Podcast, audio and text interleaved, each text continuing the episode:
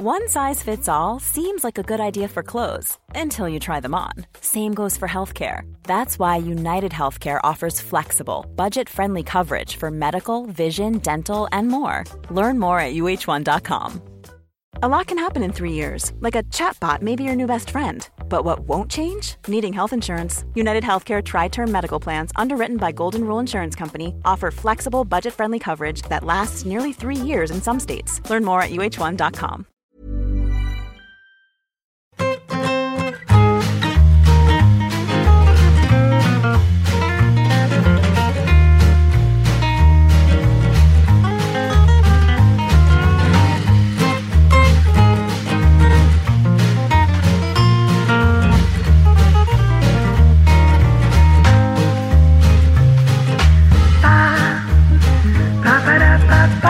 Bueno, pues eso, que hace unos días vi el futuro, eh, y no fue por la presentación precisamente de, de Zuckerberg, de la cosa esta del, del meta, que otro día hablaremos del naming si les parece, pero eso es en otro programa.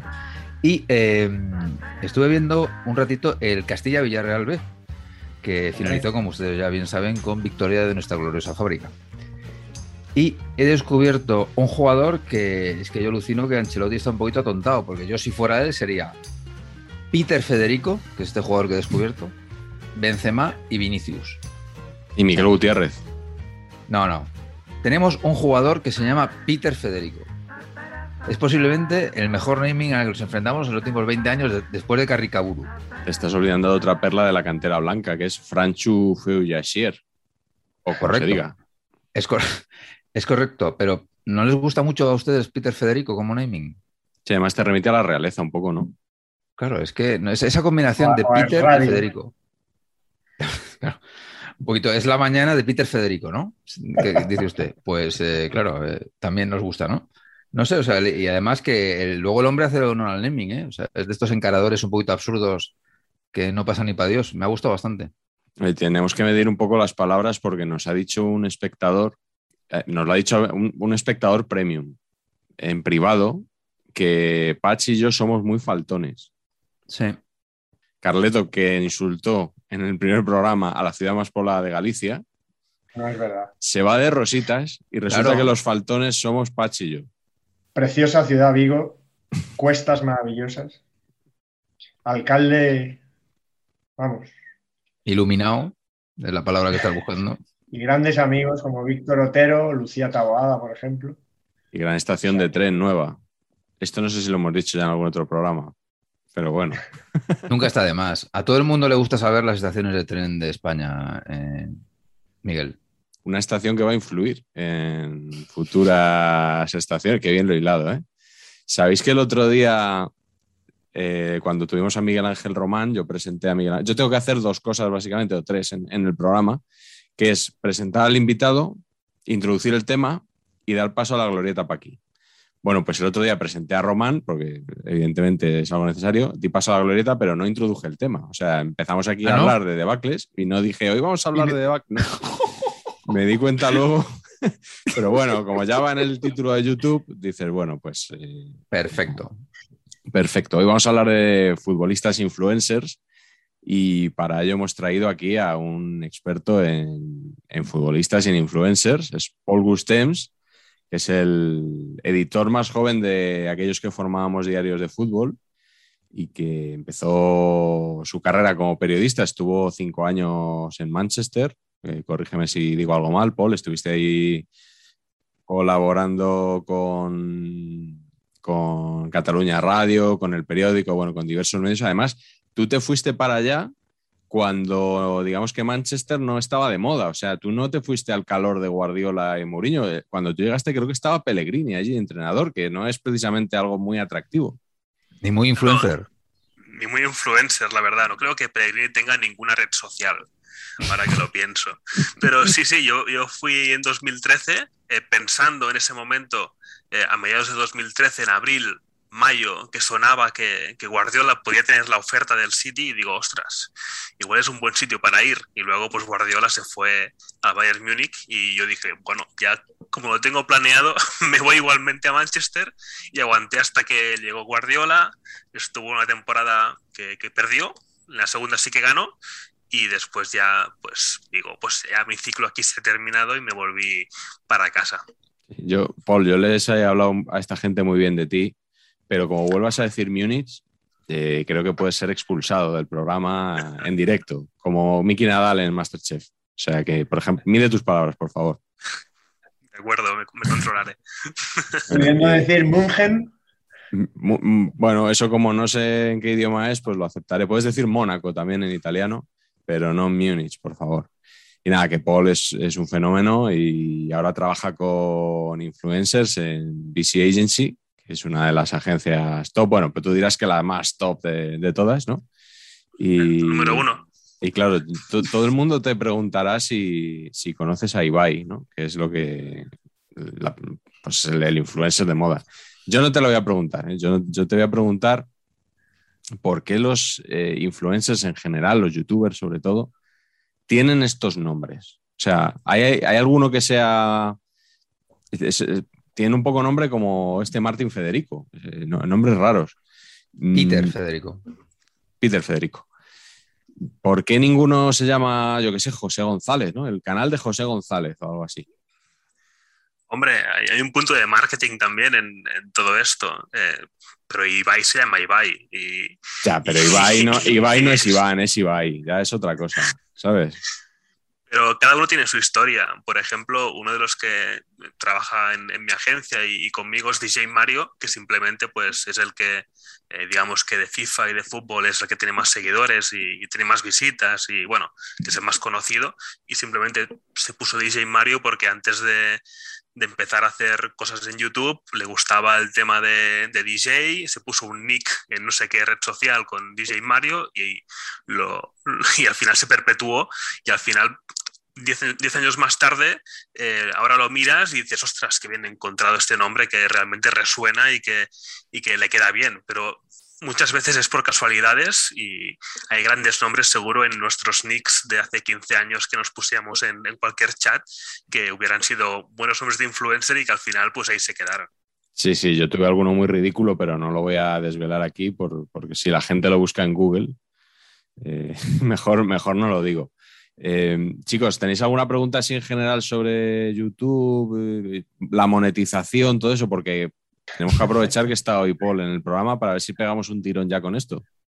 Pues sí, es verdad, tío. Eh, no sé, a mí no se me ocurre nada. Básicamente que, todo esto. Yo le preguntaría si básicamente con estas cifras podemos cerrar ya, tancar la paradeta, bajar la persiana. ¿No? Paul. Yo lo que lo que tengo entendido es que a nivel de, podcast y, de audio cada vez la cosa va a tirar más para arriba. Eh, a nivel de YouTube, con estas visitas hay que incrementarlas de alguna forma si se quiere monetizar, pero eh, si vamos hacia, hacia, el podcast y hacia el audio, eh, ¿por qué no? Mm. Bueno, pues porque es que no nos, ve, no nos ve más gente. Entonces hemos encontrado ya nuestro techo de cristal con el tema de la monetización.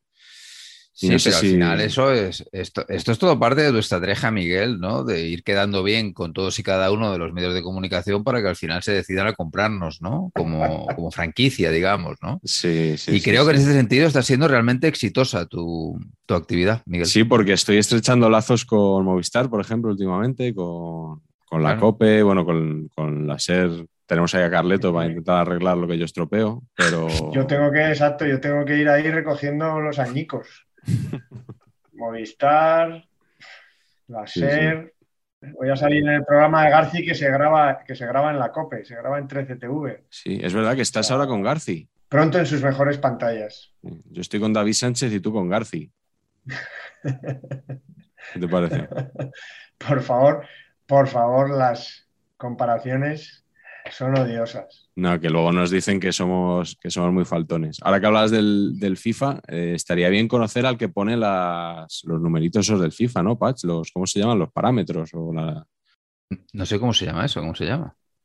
Las estadísticas de la, carta del FIFA de cada jugador. no, sé quién es el tipo que lo pone, ¿eh? pero imagino que un grupo de expertos que, que, se reúne cada año para saber si Busquets ah, es más lento este año que el, que el anterior o, o, si Vinicius el tiro hay que potenciarlo ahora que está metiendo goles, pero hay mucha queja, ¿eh? he visto mucha queja últimamente eh, hacia, hacia el juego eh, de jugadores que dicen, ostras, eh, Braithwaite se quejó de que él se veía más rápido, Hombre. Ali ha dicho que él un 80 de media que donde van, que él es mínimo 85. Hombre. Bueno, Claro, pero es que eso es que es, una- es un abuso, claro que sí. Bueno, pues vamos ya con la primera pregunta, si os parece. Empieza el invitado. Eh, Paul, para ti, ¿cuál es el primer influencer de la historia del fútbol?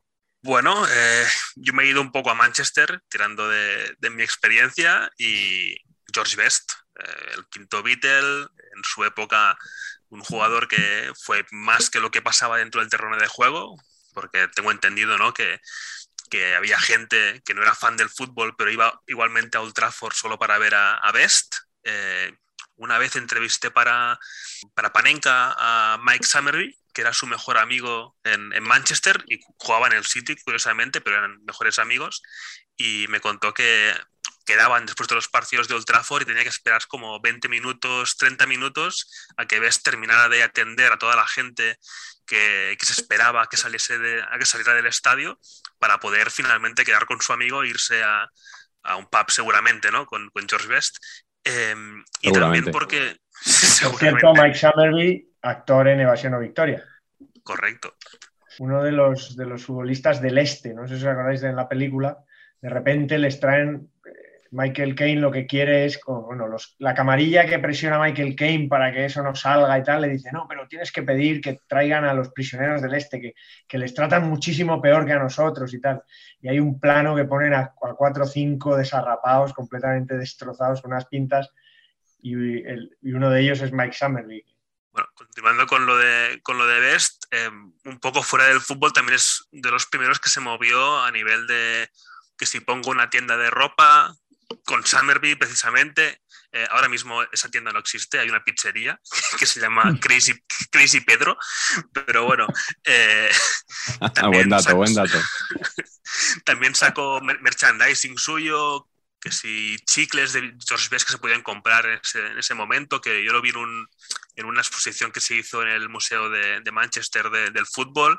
Eh, y un poco mm, por eso, ¿no? Yo creo que es el primer influencer porque hacía muchas cosas, todas eh, bien fuera del fútbol y también, también por eh, crear contenido como frases, Miguel, que tú controlas muchísimo Ahí me gusta, me las- gusta que saques el tema.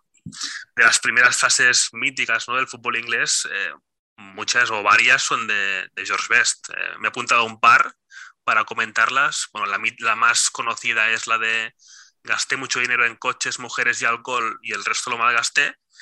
Eh, y luego una que me ha hecho mucha gracia, que no recordaba, es, no es cierto que me haya costado con seis Miss Mundo, solo fueron tres.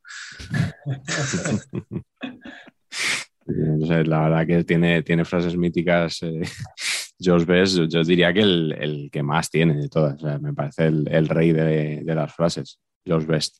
Crack. Tiene, aparte de eso, también tiene una película.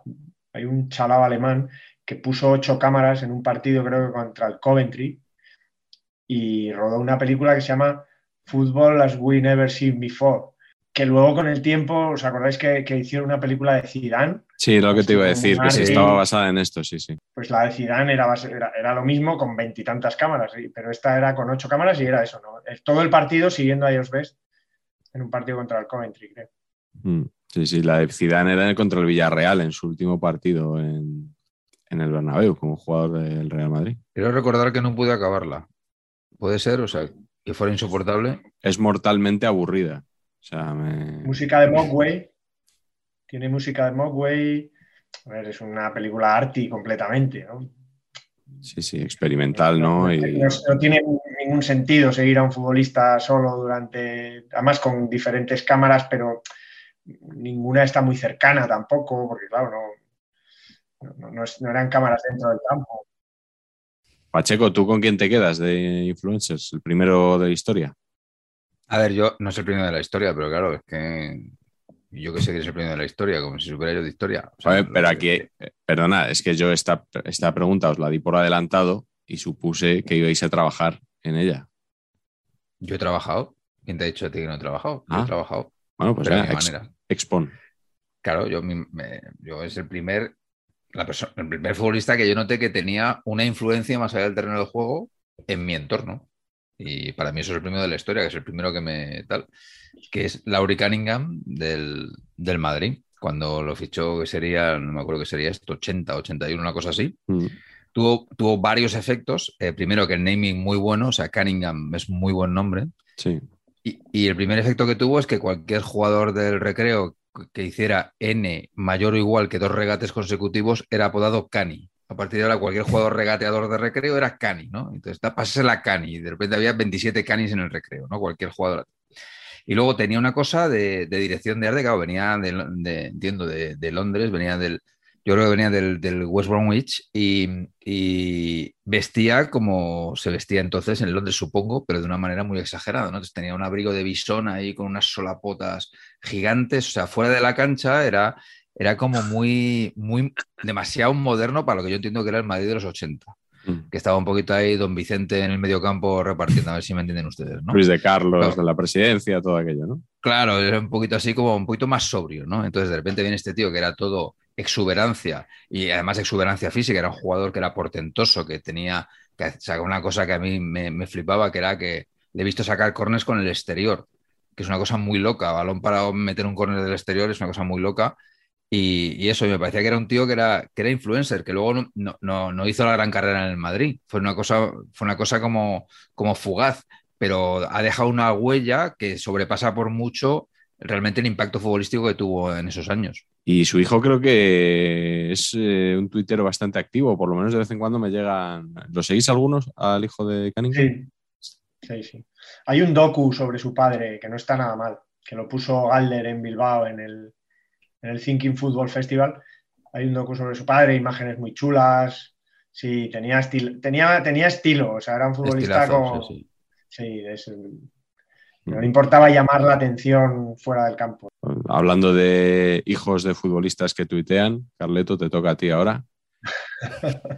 ¿Cuál Pues es para mira, ti pues, tu, el no primer sé- influencer? Yo no sé cuál fue el primer influencer, pero yo sé sí cuál fue mi primer influencer, o sea, el que me influyó a mí más. Y yo, yo creo que probablemente algo haya contado alguna vez eh, en estas mismas pantallas, pero está bien repetirlo porque creo que se lo merece. Porque además después este futbolista puso una cervecería, que era lo que le pegaba realmente. Teo Custers, portero del Real Club Deportivo Español, barba, pelirrojo, internacional belga, eh, jugó el Mundial de España y tal, y, lo fichó el español. Y el hombre, pues, creo que lo fichó el año antes de, del Mundial, pero, pero jugó ese Mundial, vamos, que no era, era suplente de Paf, de Jean-Marie Paf. Pues yo un día, los sábados por la mañana, los entrenamientos, cuando jugaba en casa el español, pues los sábados hacían un entrenamiento suave y tal, un poco de velocidad y tal, y los jugadores solían llevar a sus hijos, a, bueno, estar un poquito ahí, pero eran entrenamientos cortos, te dejaban estar ahí un poquito en la banda, con un balón, bueno. Y, y llegó Teo vio un niño pequeño, vio un niño pequeño, se acercó y me hizo la monería y de repente se acercó, ven, ven un momento, y, y fue ahí a un rincón que tenía una, una, los porteros, ¿no? Las bolsas estas de los guantes y tal, que me extrañó además, que luego he dicho, pero ¿cómo llevaba ahí eso?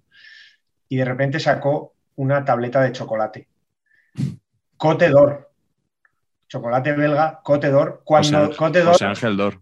todavía, cuando Cote d'Or todavía no había desembarcado a España, o sea, era primicia total. Yo no sé si Cote d'Or abanderaba Teo Custers o si el hombre estaba haciendo país, pero ahí me dio una tableta entera de chocolate Cote d'Or, que yo, vamos, pues os podéis imaginar la felicidad absoluta y obviamente para mí siempre será el influencer más top que me ha tocado que me ha tocado conocer. Y os digo que después, con el tiempo, algún reportaje en TV3 que he visto y tal, el hombre puso una cervecería que, que ese tono de piel sonrosada, esa barba naranja, ese pelo rosado, era lo que le pegaba. H, que tenías alguna objeción que hacer. Sí, no, no, que en la edición, Miguel, que suprimas toda esta parte de, de Carleto, pero no, básicamente porque me da miedo que el señor Garzón ministro nos, nos, ¿sabes? nos llame la atención, ¿no? Apología del chocolatismo aquí en, en horario infantil. Sí, además Marañón Eh, niño, siendo Marañón niño. Claro, claro, esto está todo mal. Es un mayor que no es todo mal, no sé. Igual no, mal. igual no escapa el vídeo de YouTube, ¿no? Claro, claro. El chocolate a la cerveza, además. Correcto, correcto. Pero no, yo quería apuntar primera pregunta, primera respuesta de Carleto y primer jugador del español que sale. O sea, Hashtag no se podía saber. Claro, claro. Tenía que celebrar los 120 años, que han sido hace poco. Claro, claro. claro. 121 años, perdón. 121, 121. Bueno, yo me quedo con Johan Cruyff como primer influencer. Mi, respuesta es un poco seria. O sea, es que yo creo que Cruyff abrió el camino en muchos aspectos. Es un poquito posterior a George Best, pero o sea, todo el tema de, reclamar derechos para los, para los futbolistas me parece importante. Luego el tema de los derechos de imagen, el hecho de que luciera eh, una chaqueta de otra marca que no era la que, le- la que vestía a su equipo, sino la que le vestía a él personalmente. Me parece que fueron modernidades que estaban, que en ese momento no, nadie pensaba en ellas, ¿no? que, se pudiera, que se pudiera llegar. Y lo clavó con bastantes décadas de antelación.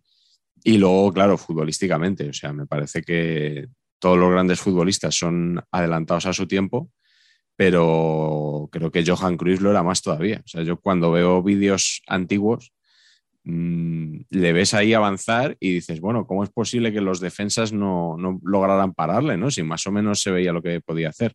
Claro, pero es que los defensas de esa época no estaban acostumbrados a que llegara un jugador y hiciera las cosas que, que hacía Johan Cruyff, ¿no? Que avanzara, que parara, que fuera para un lado para el otro y salía por donde menos te lo esperabas. Entonces, eh, luego creo que como entrenador también ha sido influencer para muchos y para los que han venido después en el Barça, por supuesto. Igual hasta demasiado influencer, porque hemos visto recientemente la aquí Paul, aquí tienes que opinar, la destitución de Ronald Koeman al que se ha tachado siempre de ser poco cruifista. Parece como que, que ya es una etiqueta a la que no se puede renunciar si quieres que te vaya bien en el Barça. Totalmente, pero recuerdo una entrevista de Kuman antes de coger el, el banquillo del Barça que él admitía que, que, sí, que él vivió el cruifismo de cerca, pero que él lo padeció, el cruifismo, porque, porque era defensa y a veces jugar con tres defensas y de la Claro. forma que se, que se exponía el, el equipo de, de Cruyff en su época, pues eh, para él le costaba. Por eso Kuman es más pragmático que, que, que Guardiola, que estaba un poco más adelante. Eh, pero, por ejemplo, eh, la semana pasada o hace unos, hace unos días, cuando Sergi Barjuan eh, le dieron el entrenaje del, del, equipo, también ha estado bajo las órdenes de Cruyff. O sea que es, un, es una influencia perpetua eh, en cada técnico o, o, jugador que destaca en el Barça, si se dice si es cruifista o, o no mm. lo es. El otro día tuvieron una agria polémica J. Jordi y Pedrerol, porque J. Jordi pronunciaba Sergi Barjuan, como acabas de pronunciar tú. Y Pedrerol le decía que no es Barjuan, que es Barjuan. No sé si decía Barjuan o Barjuan, pero no Barjuan, porque es con una U, no con una O. ¿Tú nos puedes sacar de dudas? Es Barjuan de toda la vida, de Dios. Pero, por, pero, no porque lo sepamos, sino porque es como se dice habitualmente, ¿no? Sí, sí, sí. Es que en saber y empatar estos temas nos, nos apasionan. O sea, ya no solo el naming, sino la pronunciación. Esto tiene un programa propio también, ¿eh? Y, ese, y para ese mm, programa deberíamos contar con el profesor Blecua, el que corregía sí. las movidas. ¿eh? Le hemos citado ya alguna vez, pero no, no me le veo a Blecua pronunciando Salihamidzic o algo así, ¿no? Con Alex Grigelmo también podríamos hacer uno, ¿no? Sí. Correcto. Hombre, pero Grigelmo para esa tontería no le vamos a molestar. O sea, para esto llamamos a Ballester o a Cortina, uno de estos, a Grigelmo. Claro, sí, sí. Correcto. En fin, oye, Patch, eh, antes de la, ir la segunda pregunta. Muy a favor de Johan, ¿eh? Tengo que decirte, Miguel, a pesar ah, de que pues, sabéis pues que. apostilla que, como no es del español, aprovecha. Mi antibarcelonismo va por delante siempre, pero en este caso, Johan me ha parecido siempre un fenómeno. Tengo que decir, sin embargo, que contra el Madrid no jugaba con tres defensas nunca. Es nunca. verdad. Se cagaba contra el Madrid, se cagaba. A veces, a veces incluso ganaba, le salía bien, pero contra el Madrid, lo de los tres defensas, ponía, puesto, puso, ponía a Guardiola a marcar a Butragueño, hacía, hacía, esos días hacía cosas raras. Hacía cruif, cruifadas, que también eran muy, muy chulas las cruifadas se le criticaba a Kuman eh, hace poco que, que, Piqué y Araujo estaban de delanteros, pero Cruyff es el que ponía a Lesanco, ¿no? También, o sea que, bueno, eh, cada, eh, digamos que a Kuman le influyó de una manera y a Guardiola de otra, eh, Cruyff. Claro, es que güey, cuando salían bien las cruifadas, ¿qué? ¿Eh? Cuando salían bien, claro, era, era una triunfada. Yo recuerdo partidos con Eusebio de lateral derecho, Coche de lateral izquierdo, eh. Kuman solo ahí atrás y y era un espectáculo aquello. Sí, sí. Aquí, aquí tengo a Cruyff. ¿eh? Habéis visto que le, que, que le tengo hoy. Y Patch tiene una camiseta creo del Pescara, ¿no? El delfín ese. Le, le he preguntado a Pacheco Junior en su catálogo qué teníamos de futbolistas influencers y claro, como Pacheco Junior no trabaja el mainstream, pues no, no ¿sabes? En las camisetas pues no, no había nada. Entonces me ha dicho, no, pero tengo esta del Pescara, ¿te acuerdas? Que fue un niño que, claro, esto es de redes sociales, básicamente hicieron un concurso, la dibujó un niño, votaron los fans y hicieron este camisetón que la verdad es que es bien chula. Entronca bien con este. Hombre, Oliver Atom. muy bien ahí. Muy bien Sí, ahí. ¿eh? Sí, señor. Y ese, ese algodón parece premium, ¿eh, Carleto? Vuelve a su ser. Cuando lo- después de estirarlo, vuelve a su ser. Bueno, vamos con la siguiente, ya que no nos hemos puesto de acuerdo con esto de quién fue el primero, al menos quién fue, esto ya es más subjetivo, quién fue el rey, quién ha sido el rey de los influencers. Patch. Uf, eh, es que esta voy a responder mal, porque, porque me molesta mucho, pero es que es cristiano. Y yo a Cristiano no le trago, ¿eh? Yo soy madridista eh, a morir.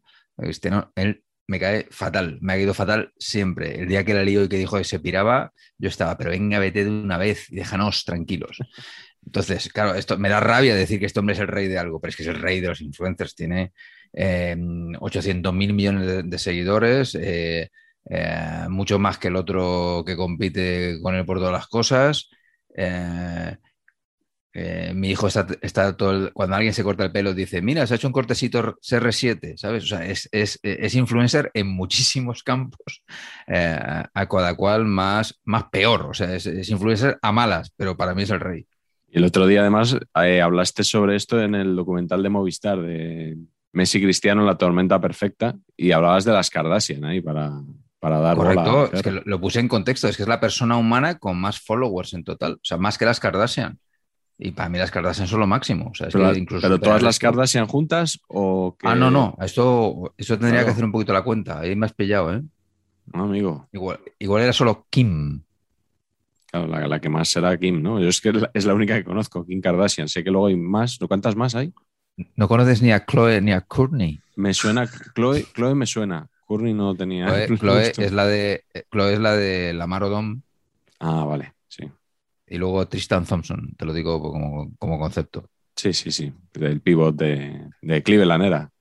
Correcto. Cristiano tiene un hándicap como influencer que no puede publicitar bebidas eh, en general porque solo bebe agua. A nivel de, de comida también está muy limitado porque eh, imagino que solo puede promocionar productos eh, tremendamente sanos, así que aquí se le marcha mucho negocio a, a Cristiano. Claro. Eh, Está bien el apunte que has hecho porque, por ejemplo, si Cristiano Ronaldo hubiera fichado en su día por el Racing, en la época en la que le patrocinaba Palacios líder en chorizo, Claro. eh, hubiera sido complicada eh, ese matrimonio. No, no, no. Se hubiera colo- colocado un cacho, un cacho cinta aislante, ¿sabes? Tapándose toda la movida, estoy seguro. Bueno, Paul, para ti, ¿cuál es el rey de los influencers? A ver, me he venido un poco arriba aquí. eh, voy a decir a Memphis Depay, eh, pero tiene una explicación. Tiene, tiene- tiene una explicación. tiene una explicación. Pero muy ver. arriba. El caso es que le encuentro muchas características que le convierten, no, no en el rey, pero bueno, pero en un muy buen influencer. Entonces lo quería destacar. Tiene mucho carisma, eh, tiene talento eh, y luego tiene un discurso que tiene continuidad lo que hace en el campo de lo que hace fuera.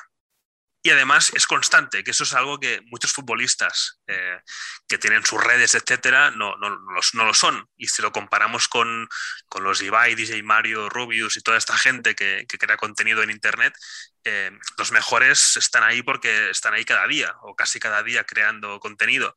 Y en el caso de Memphis, el tío no falla. Antes del partido, después del partido, eh, y no solo de fútbol, sino de otras cosas. Eh, el tío también canta, te puede gustar más o menos su música, eh, lo que lo podéis eh, buscar luego a ver qué os parece.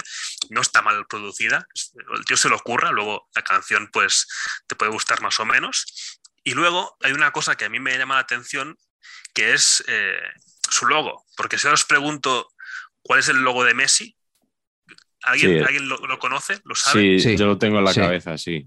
Sí, Es, es una M, y luego abajo pone sí, Messi. sí, pero muy chungo. Una sí, silueta, chungo, sí. Muy flojo. Muy flojo, sí. el, el de Neymar, el de, el de Neymar. Yo este no, Sí. al de Neymar no llego. Sí, Yo el de David López. tiene logo. Pásmense, ¿Tiene pero logo? tiene logo, David. Tiene logo, tiene logo, sí, sí, sí, sí, tiene logo. Sí, de sí. documentación, por favor, a ver si nos puede mostrar el logo. Pero bueno, lo estamos viendo ahora mismo. Sí, sí, sí. Ahí sí. lo tienes. Espectacular. Bueno, el, el de, el de Neymar es una N y una J de Neymar Jr., que también, pues, no me dice nada. Si me dice el nombre y y ya está. En cambio, el de Memphis es eh, su típica celebración eh, tapándose los oídos, que incorpora en todo su merchandising, en sus camisetas, tiene una línea de ropa, tiene una línea de auriculares, y a mí me parece eso chulo para sus fans, que si a ti te gusta Memphis y te quieres identificar con él, eh, su logo o, el- o su producto eh, sea realmente lo que hace en el campo, con esa, con esa imagen. Eh, y eso me parece destacable como buen influencer. Y Messi en este, en este caso pierde la comparación con, con Memphis. Messi, Messi es peor que Memphis en este, en ese apartado concreto, ¿no? Pero ¿y por qué es lo de por qué celebra los goles tapándose los oídos? Juraría que es por al- algún momento de, de su carrera que empezó a hacerlo porque, porque era criticado y empezó a hacer, hacer esto. Porque esto en, en Manchester cuando estaba, aparte de que no metió muchos goles en el United, no lo hacía. Entonces yo creo que es en, en- en algún punto entre, entre Lyon y, y Barcelona. Tú coincidiste con él, ¿no? Ya en, en las zonas mixtas, ya imagino que ya iba vestido así como de, de Faralaes, ¿no? Como- Eh, era muy amigo de, de Pogba y de, y de Lukaku. Eh, no sé si llegó a coincidir del todo con Lukaku, creo que me- media temporada, pero sí, un poco en ese, en ese estilo de los, de los tres se encajaba bastante. ¿Os imagináis que Raúl hubiera patentado lo de ponerse el dedito así eh, en vez de los oídos y, y que hubiera hecho una marca con eso y un logo y vendiera ropa y tal? No. Eh, pues Raúl ha sido en el fútbol mucho más que Memphis, ¿eh? Sabéis que tú no eres raulista, Paz. Ya, ya sé que no eres raulista. Muchísimo más. no. No eres No, de es que- Cristiano, no eres de Raúl. Ya, hostia, que- eh, darme alguno al que agarrarme en madridista. Santillana, bueno, tú, tú te quedaste. Santillanista, buitrista, eh, Bueno, a morir. Sí. Pero no. Raúl, Raúl no es, no es Saint of My Devotion, la verdad es que no, no, no, no, no. Se me hace, se me hace bola. No, no. Carleto, para ti, ¿cuál es el rey de los influencers? Pues el rey es o rey. El rey ha sido y siempre y será o rey Pelé, que era capaz de hacerte un anuncio de Fuji, de Puma, a la vez una película en Hollywood, otra coño Houston, hacía una serie en, en- en Brasil. Vamos, me ha parecido siempre una empresa de sí mismo, la mejor empresa de sí mismo Sí, vinculada señor. al fútbol, yo creo, interplanetaria. Y olvidemos que un tipo que, hasta su mm, senectud ha estado anunciando hasta Viagra, o sea, que, me parece que, no hay, que no tiene rival, ¿no? Yo, eh, probablemente que luego fue un fracaso y obviamente no le vemos como influencer de nada más que de echarle cojones en el campo, pero que alguien también como Alfredo Di Stéfano consiguiera que las medias Berkshire pensaran que podía ser anunciadas por, por, por Alfredo Di Stéfano, tiene mérito también. O sea, Mm. tenía que ser influencer de alguna manera, ¿no? Que recordáis, hay un artículo buenísimo De Relaño, de, ¿no? De Relaño contando, contando esa- ese anuncio, ¿no? Que, en el que decía que si yo fuera mi mujer, compraría, llevaría med- medias Berkshire, ¿no? Eh, que, fue, que fue muy, muy, muy polémico en, en el año 62. Pero vamos, yo, con todos los respetos para Alfredo, pero yo creo que el rey o rey Pelé me, me parece que no ha habido ni habrá probablemente uno que llegue a tantos rincones, yo creo. Sí, además, como sale en Evasión o Victoria, pues claro, también te lo llevas ahí un poco a tu, a tu El 11 sardina. más 1. ¿Habéis visto? ¿No visteis de pequeños 11 más 1? Una Hombre, que pero es un por orfanato. Pero por, pero por Sí, yo- supuesto, sí, yo que la había vi. un niño que no se, no se lavaba como eran los gallumbos porque metía goles, ¿no? Y si se lavaba los gallumbos dejaba de meter goles, una cosa así. Ah, muy bueno, John muy, Houston era el cura. Muy buena enseñanza. Houston, que era el director de Evasión o Victoria, era el cura ahí en un edificio, típica película de tipo especulación inmobiliaria, ¿no? Que les iban a echar y tal, y, y gracias a Pelé no les echan. Maravillosa. Oye, Carleto, una, una- una pregunta. eh, ¿Y Pelé cómo es que no llegó a jugar en el español? O sea, ¿eso qué, qué pasó ahí? ¿Qué, cómo- qué- ¿Qué falló? ¿Qué pasó? O sea, ¿cómo- cuéntanos, Pero cuéntanos. usted sabe la historia del Carranza en el que el español ganó 2-0 al ¿A- Santos de Pelé. ¿A qué le Y pregunto? le marcó, marcado, marcaje de Férreo. Fernando Molinos, Hombre. compañero de usted. Así es. El hombre que marcó a Pelé, Cruyff y Maradona. Efectivamente. Que secó de manera Secó. absolutamente tajante a esos tres genios. Mi, mi- mi- mi segundo padre. Mi padre, digo mi segundo padre porque mi padre decía que eran amigo íntimo de mi padre, Fernando Molinos, y mi padre decía que yo de pequeño decía que, que- había que los dos mejores padres del mundo eran Fernando Molinos y el de la casa de la pradera. Ni siquiera citaba a mi propio padre. No lo puedo, no lo puedo asegurar, pero, pero sí, era gran amigo de mi padre y me cuidaba mucho desde pequeño. Yo tenía previsto hablar de Pelé más adelante, pero bueno, por- lo, lo cerramos aquí eh, porque has mencionado su capacidad para monetizar cuando todavía no había YouTube. Y hace poco que estuve consultando esta, esta biografía de, de Pelé para, para la sección que hago con Miguel Quintana lo- los viernes en Radio Marca. Y, estuve, estuve repasando aquí y me quedé con un dato que me viene bien ahora, porque, bueno, ya sabemos que Pelé es un personaje que, está encantado de, de- de haberse conocido, o sea, se considera a sí mismo aún más de lo que es, ¿no? Y no lo disimula absolutamente nada, no se corta. Entonces, en, en esta biografía está hablando de la Copa del Mundo del 94 y dice, actué como comentarista y también hice mucha publicidad para Mastercard. Era su embajador y participé en 126 actos, lo que me generó unas ganancias de más de 8 millones de dólares. Que ya, o sea, solo para, solo para presumir de ganar 8 millones con, con actos comerciales, pero luego apostilla, dice, eh, me generó unas ganancias de más de 8 millones de dólares. Esto fue muy bueno para mí. Hostia, gracias por explicárnoslo. Me Edson. parece una O sea, buena, una buena aclaración, ¿no? Porque habrá gente que dirá, a ver, pero 8 millones de dólares es mucho Pero- o poco, comparado con qué. Entonces él te dice, no, ¿Qué no, tal ¿Cómo te te vino? bien, bien. ¿Cómo te vienen 8 millones de claro. Oye, hablando de libros, muy, parece también que tiene gran pinta este folleto que ha sacado Perarnau, ¿no? O sea, que es un díptico, ¿no? Prácticamente dos o tres hojas como máximo. Vamos a ver. Bueno, Martí Perarnau, o sea, yo ya yo le respetaba hasta ahora, le admiraba y se puede decir que le quería y que, y- y le quiere, que le quiero mucho.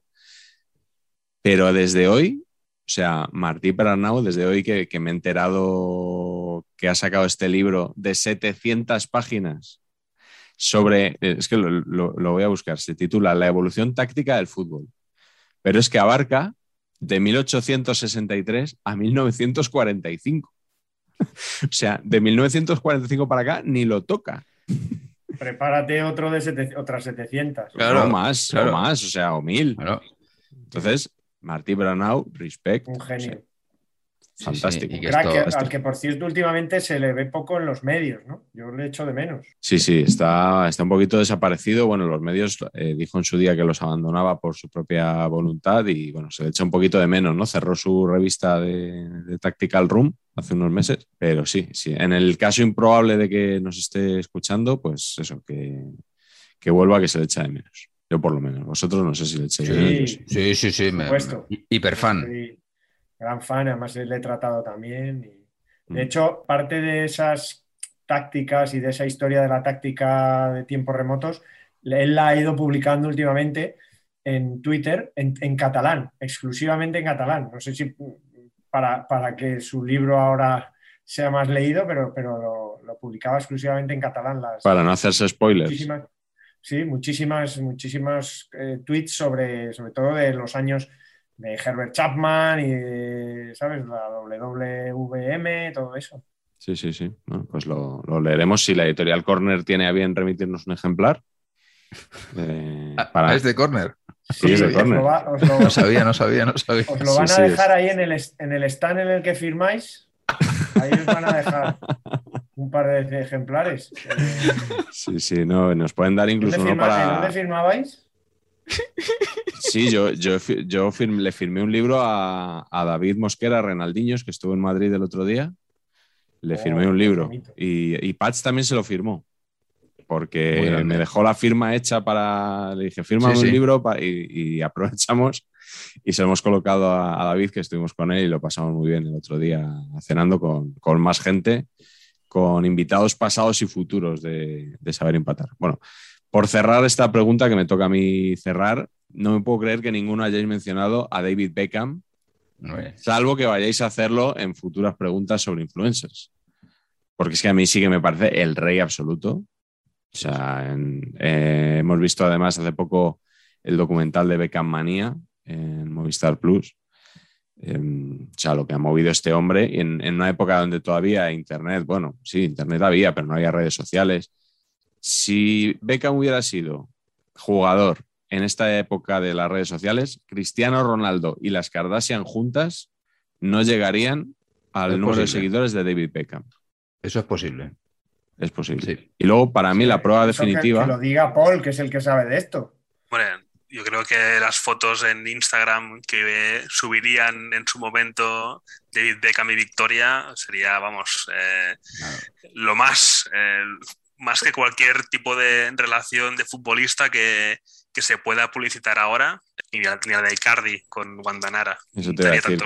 Pero bueno, yo un poco lo que os quería plantear sobre Beckham es qué carrera en el fútbol, o sea, qué futbolista hubiera sido Beckham si no hubiera sido guapo. O sea, un tío que tiene como principal característica la pierna derecha, ese golpeo fantástico que tenía, que tampoco tenía grandes cualidades más allá de eso, creo yo. ¿Hasta dónde habría llegado? O sea, yo creo que él habría empezado en la cantera del Manchester United, bien, eso exactamente igual. Habría jugado en el primer equipo, sin lugar a dudas, pero luego yo no creo que hubiera dado el salto a un grande, a otro grande de Europa, más allá del Manchester United. ¿Vosotros con quién lo compararíais? Suplente de Kanchelskis sería. Qué distintos los dos, ¿eh? Jugando por la banda derecha, uno una locomotora y el otro como las ponía. Yo, yo he pensado, por, por decir uno, yo he pensado en Chalanoglu tipo que la pega, que, golpea bien, que golpea bien y que no, pero que no hubiera ido más allá de su carrera, o sea, que siempre se espera más de él, luego al final no hace nada. Pues Beckham habría ido un poquito por ahí. Pacheco, tú estás indignado con esta comparación. No, Chalanoglu me parece un poquito ofensivo, pero sí, yo no, si no hubiera sido guapo, por ejemplo, no le veo en el Madrid. No le veo que el Madrid le fiche del United así porque sí. A eso me refiero. Que, que Chalanoglu no sé si es guapo o feo, que no, ni le pongo cara ahora mismo. O sea. No lo sé. Ahora con la movida esta de las novelas turcas, igual tiene su público, ¿eh? nunca, sabes.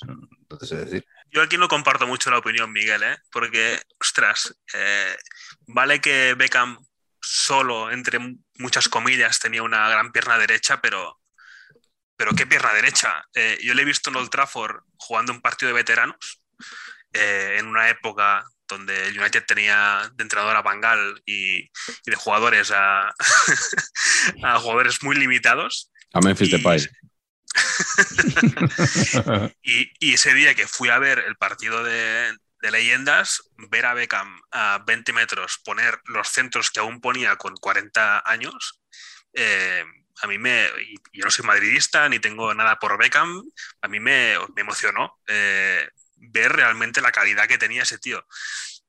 Pero sí que entiendo que em, igual sin ser guapo, pues eh, se habría, no, habría ido al Madrid o no habría tenido la repercusión infinita que, que, tuvo, pero igualmente se habría quedado en un jugador pues de la talla de, de Geeks o Skulls.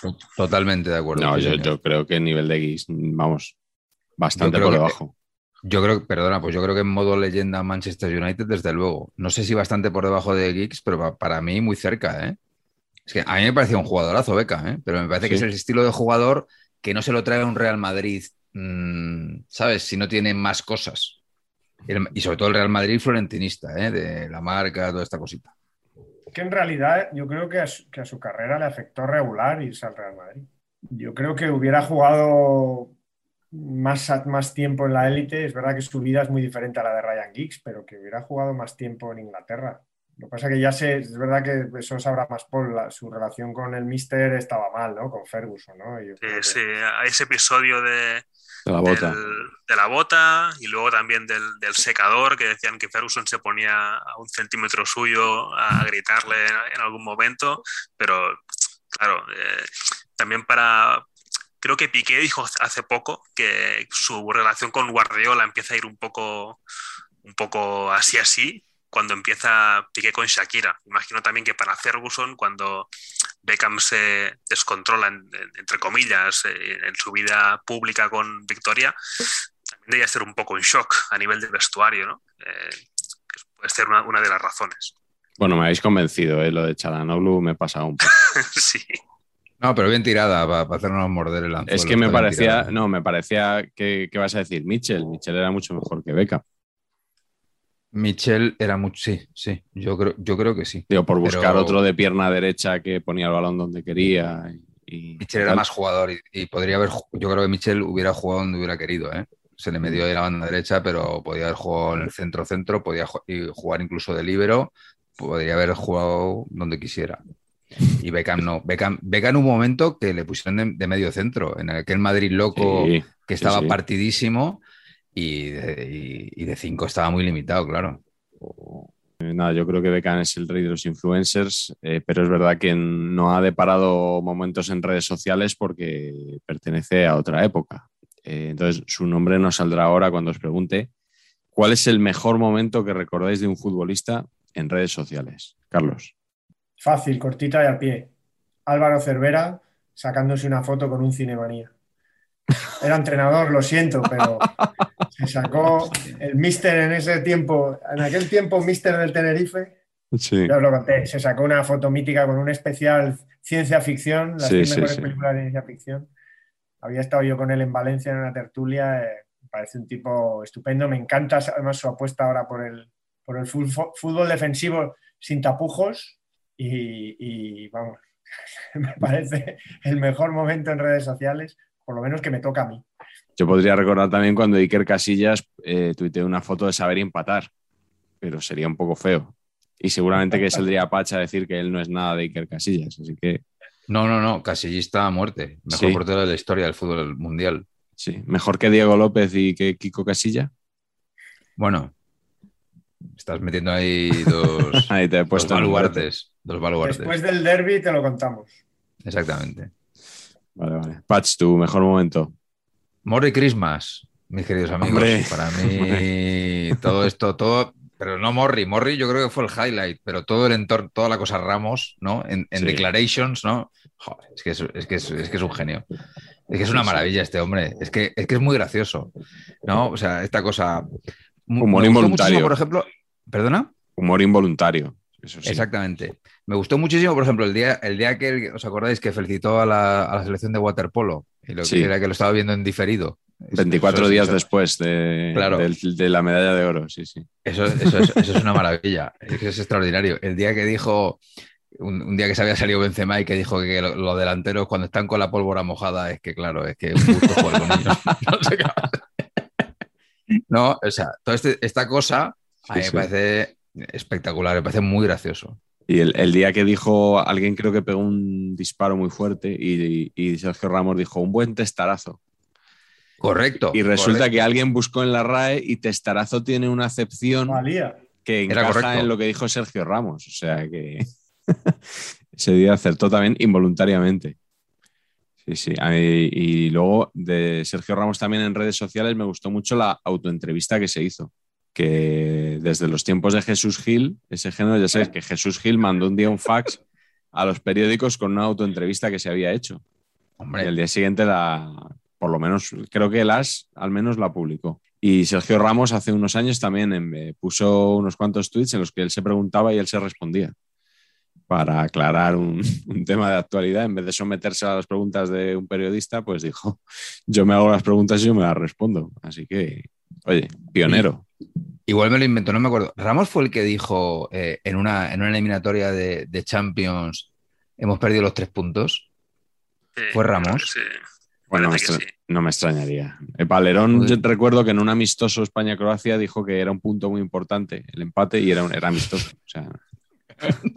Paul, ¿tú recuerdas alguna así curiosa? Tenía apuntada alguna de Ramos también, eh, pero también pensaba que de los futbolistas que mejor se están integrando ahora en redes y que están dando mejores eh, momentos, digamos. Eh, por ejemplo, el Kun Agüero también tiene mucho humor involuntario, creo. Porque a veces, eh, cuando hace stream, por ejemplo, no se sabe muy bien lo que está contando, pero lo cuenta de una manera que al final te hace gracia y, trasciende o, influencia. no recuerdo muy bien qué estaba haciendo un día que comentaba un, problema social que le habían comentado en el chat y luego cortó enseguida esa frase y dijo, bueno, vamos a jugar al, juego este. Eh, y en este vamos a jugar, ahora se, usa mucho entre la gente, vamos, vamos a jugar. Eh, bueno, es, un momento glorioso del Kun. Ah, o sea que quedó ahí la frase, ¿no? Para, usarla como Pedrito en la frontal o estas. Sí, se usa mucho en redes sociales esto. Vamos a jugar del, del Kun. Vamos a jugar. Ojo, Miguel, Peter Federico en la, en la frontal, tío. Eso, mmm, prepárate porque viene. ¿eh? Próximamente. Sí, sí, sí. ¿Vosotros seguís a futbolistas en redes? No, Yo sigo muy pocos, muy pocos. Es un contenido que me parece tan prefabricado que, no sé, sigo a Clemente, por ejemplo, Clemente pues, es muy auténtico, porque un día se levanta de la siesta con ganas de pegarle a Pedrerol o a Tebas o a Rubiales y le a quién no le gusta. Claro. A quién no le gusta, claro. Claro, claro. ¿Vosotros jugáis a Comunio? en alguna de las aplicaciones que, hay, sí. Vivenger, Mister. Sí, sí. Pues yo a los futbolistas, que sigo son a los que tengo en Vivenger.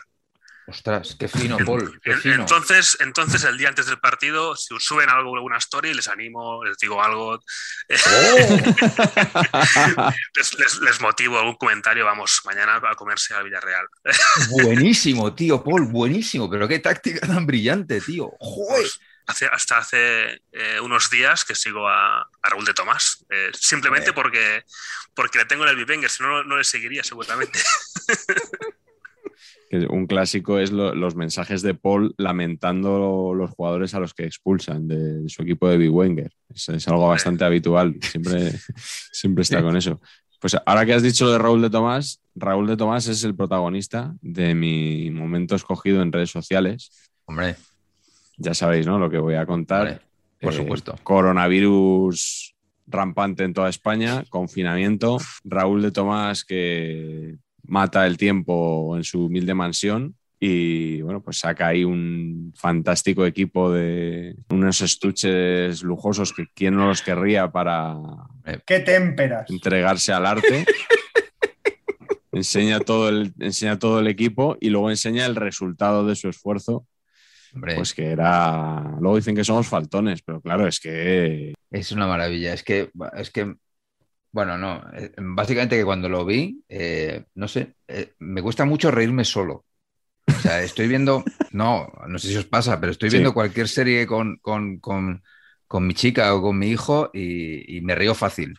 Pero si estoy viendo una serie yo, y que es muy graciosa, no me río solo, no me sale la risa chico, voy a, de tomar con eso y me empezó a entrar como entre una cosa y no sé, un reflejo raro.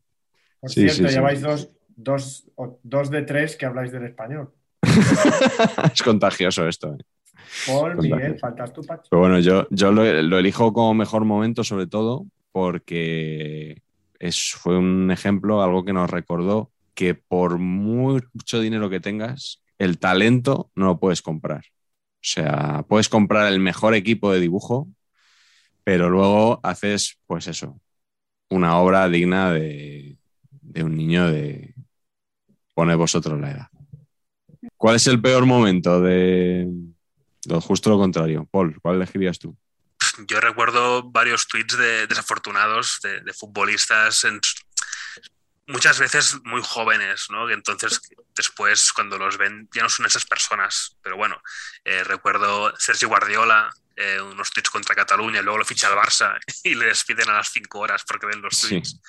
Eh, y después uno de Casillas, que subió una, campaña con, una marca de móvil, no recuerdo cuál, cuál era, igual era Samsung, puede ser. pero el tweet que hizo lo hizo desde el Twitter del iPhone. Entonces salía la campaña de ah, Samsung y abajo ponía. Correcto, correcto, correcto. Desde el Twitter for iPhone. Sí, de Casillas yo creo que el, el tweet que me venía a la cabeza no, fue, evidentemente no es comparable a lo que has contado tú de Sergio Guardiola, ¿no? Pero el día que hizo una encuesta entre sus seguidores para preguntar si creíamos que era verdad que el hombre había llegado a la luna. Esta fue muy sonada. ¿No, no recordáis? No, no, pero. ¿Y qué Pero salió? bien. Respuesta. Pacheco, ¿cuál es tu peor momento? Yo coincido con Paul, o sea, es un te- el tema de los, de los futbolistas jóvenes, ahí hay un caldo de cultivo interesantísimo. Mi favorito, por poner uno, es, eh, es el Young Ceballos, ¿no? Que, Oh, sí, que, sí. te- que tiene un gatillo fácil y, y luego, y luego con muy buen, a, a mi entender, ¿eh? Muy buena lección del léxico y, ¿no? y sobre todo también la ortografía. Es un tema que, por lo que sea, trabaja con mucha fluidez, ¿no? Entonces, por ejemplo, os voy a leer uno que es mi favorito. Entiendo que esto fue en una final de Copa de estas que se pita el himno y eh, Daniel Ceballos eh, escribió, me da una vergüenza la tremenda pitada al himno español, tendría que caer una bomba con N en la grada y mata a todo lo perro catalane y vizcaíno con B. Está bien, porque todos los concuerda con catalanes y perro concuerda Claro, con vizcaíno. Con vizcaíno, claro. Es una concordancia ahí, ¿no? De región y número, digamos. Es ¿no? una concordancia hiperbatón. Es espectacular, es un jugador distinto y, y luego estas cosas que a mí me hace mucha gracia, dice, no, pero es que claro, luego madura. Que, pero ¿qué va, a va madurar este hombre? ¿Pero qué, qué- qué- qué va a madurar? Envejece como mucho, ¿no? Claro, tío, envejecerá mal, pero lo que viene siendo madurar, ya te digo yo que mal. Bueno, pero sí, sí que hay algunos casos que no se puede juzgar a, a personas por lo que escribieron. Yo, menos mal que no había Twitter cuando tenía yo esas edades, porque si no hubiera escrito auténticas tonterías y auténticas barbaridades. ¿eh? Sí, correcto. De hecho, fíjate que algunas seguro que escribí hace, hace no mucho, Hace no pero mucho. que no me la saquen en la cuenta esta de numeritos de, Ah, de Twitter. Eh, obligado seguimiento. Eh, ¿Ceballos a ti, te, a ti te gusta? Como jugador. Sí, como jugador, claro, no, no como hombre. Luego se me critica que soy faltón, pero me parece un desastre absoluto. O sea, Ceballos es que eh, Ceballos es lento, chupón y, y hace que cualquier ataque dure entre 15 y 20 minutos. Entonces, eh, mira, no. Mira, vete, vete a eso, a- vete a hacerte el posturitas al Arsenal. Estabas ahí súper a gusto. ¿Le compararías más con Ertel o con Williams Goss? Es, es Ertel. Bueno, Carleto, que no sabe de lo que estamos hablando. eh, Sí, cuéntanos- baloncesto, ¿no? Baloncesto. Sí, eso es, sí, sí. Cuéntanos cuál es tu peor momento.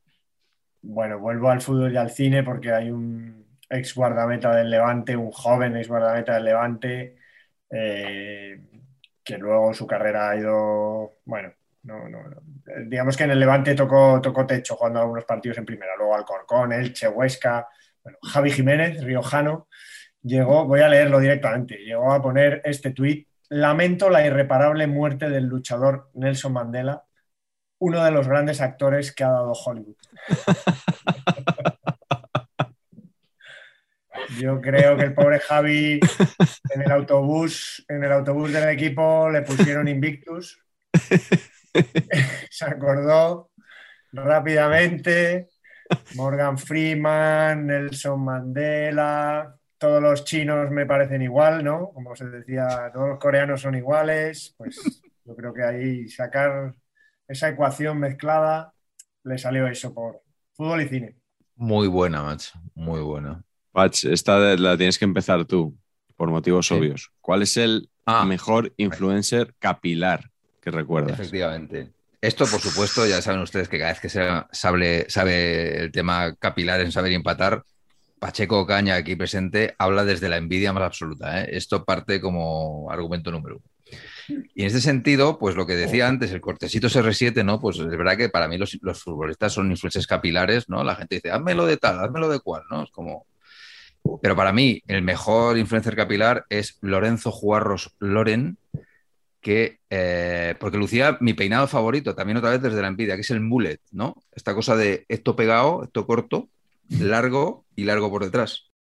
Y poca gente en el fútbol mundial lo ha lucido como, como Loren. En, el- en- en Inglaterra había bastantes, ¿eh? O sea, Waddle, por ejemplo, lucía Sí, este, este mismo mullet. Es verdad. Sí, Hodel también tuvo una época, pero sobre todo Waddle. Y, pero Loren no sé, es que era, era el mismo peinado, pero más racial, ¿no? Me parecía que podía tener más, más, más capacidad de influencia entre el público español. Sí, Loren es un clásico de saber empatar, ¿eh? va saliendo en, distintos programas. Porque es, un jugador tan polifacético y versátil, porque claro, dices tú, los mejores nueves, Loren, los mejores delanteros centros, Loren, el mejor secretario técnico, Loren. El mejor central. El mejor central, Loren. El mejor de la Real, Loren. El mejor del Athletic, Loren. El mejor del Burgos, Loren. Claro, el, mejor, el mejor Loren, Loren. Porque es mejor que Loren Morón. No, pero es peor que el padre de Loren Morón, que también era Loren. Ah. Bien, bien. Claro, es que ahí está. Ahí se nota, se nota la brecha ahí, sí, sí. Claro. Yo aquí eh, tengo que decir que no hay en el mundo nadie que sepa más, y no es por hacer mofa de, su situación capilar, no hay nadie en el mundo que sepa más que, que Pacheco, que me regaló este incunable. Oh, sí, sí, qué bueno. Peinados de futbolistas, footballer haircuts, obviamente no, si solo abrirlo por cualquier página es una, es una maravilla, ¿no? Eh, puedes encontrarte cosas de este tipo, sobre todo en las ligas del Reino Unido, ¿no? Pero yo sí tengo que hablar de influencer real, eh, porque a mí me afectó de pequeño y lo llevo dentro. Tengo que hablar, obviamente, de Don Bernardo Schuster. Ya hablamos de él en su momento, hablamos de él en su momento con, los nombres, ¿no? con el naming. Pero no por su pelo. Obviamente mi generación está marcadísima por el pelo a la taza, por el pelo de uno de los cantantes de Parchís, por el pelo de los Nims, por el pelo de... Todos queríamos ser como Bernardo Schuster. Y en todos los equipos había un Schuster con CH, acento en la U, tilde en la U, en todos los equipos de todas las regiones de, de la piel de toro. Así que yo creo que no hay otro. En mi época, por lo menos, no hay otro. Luego llegaron los Panochas, los Kumans, los Zurdis, pero los Schuster del mundo, eh, la influencia capilar ha sido enorme. Don Bernardo, el amigo de, García, ahora en Onda Cero. Bueno, esta temporada no sé si está, eh, Schuster en Onda Cero. Ah, no, estoy seguro. Estoy seguro. El amigo de, de, la Morena, ¿no? Eh, bueno, de la Morena lo puso a caldo cuando estaba en la SER eh, dijo que era vago como el solo. Él y, Ángel Rodríguez, que era el director de comunicación del Málaga entonces, dijo que nada más que jugaban al golf y tal y cual. Y años después ficha por Onda Cero y se lo encuentra allí. Porque no sé si tú tienes la biografía de Schuster que escribió Javier Ares, editada también por Corner. Y, entonces eh, Javier llevaba a, Schuster a comentar a Onda Cero, entonces José Ras se encontró allí con Schuster. Y bueno, pues hicieron como que no había pasado nada y firmaron la paz, no sé si de forma expresa o de forma tácita. Y efectivamente, parecían amigos y todo, ¿verdad? Cuando, cuando dialogaban últimamente. Bueno, Paul, ¿cuál es tu influente capilar? Y he dicho influente. Influente me gusta vamos más. A ¿eh? empezar, Vamos a empezar. No, no, no, no, no, déjalo, influente. Nos gusta mi influente capilar, a ver, yo creo que es un debate que vuelve a ganar Beckham eh, como el anterior, porque fue el primero que cada dos por tres aparecía con un peinado distinto. Mm. Complicados de copiar, que es un poco aquí el hazme un Beckham eh, según cómo era muy complicado, porque, porque generalmente ya ser rubio de inicio y luego eran trenzas o luego una cresta, eh, luego rapado complicado. Pero bueno, si me voy a uno de ahora, eh, he pensado en Cucurella. Aunque también es muy complicado. Cucurella, aquí, aquí lo llamamos Cucurella. Es, Cucurella, es... Aquí no. Eh, Donde fueres, haz lo que vieres. No recuerdo su población ahora, pero estuve. Em, pero es Cucurella de toda la vida. no nos estropees los chistes internos. El, Perdón. El caso es que yo conozco a su, a su entorno y sé que el peinado que, lleva le gusta, por eso es de Aleya. De Aleya, correcto. Eh, lo mantiene, pero también hay un punto de que no va a raparse o no va a cambiarlo porque lo considera marca personal. Eh, claro. Es, es, influencer, pero tenemos el problema con Beckham el mismo, que es muy complicado ir al peluquero y decirle que te haga un, que te haga un cucurella. Eh, tienes que ir un año después de, que lo pienses. Es que ese peinado, ese peinado, yo soy muy fan, ¿eh? Eh, ese peinado rollo actor secundario Bob de los Simpsons, Sí. a mí me flipa. O sea, me flipaba, por ejemplo, a Anderson Varellao, el jugador del Barça de básquet, Sí. que, que era este concepto también. O sea, me- ese pelo me flipa. De hecho, a mí me parece que Cucurulla tiene mejor pelo que fútbol, pero eso es otro tema que lo hablamos en, en otro momento. David Luis también, ¿no? Era, le comparaban con el Sí. actor secundario Bob. Y este tam- ta- de fútbol tampoco, él creía que iba muy sobrado, pero igual no iba tanto, ¿no? Es, Pero- es uno de los pero- jugadores más criticados que he visto nunca, David Luis. Muy sobrado, sí.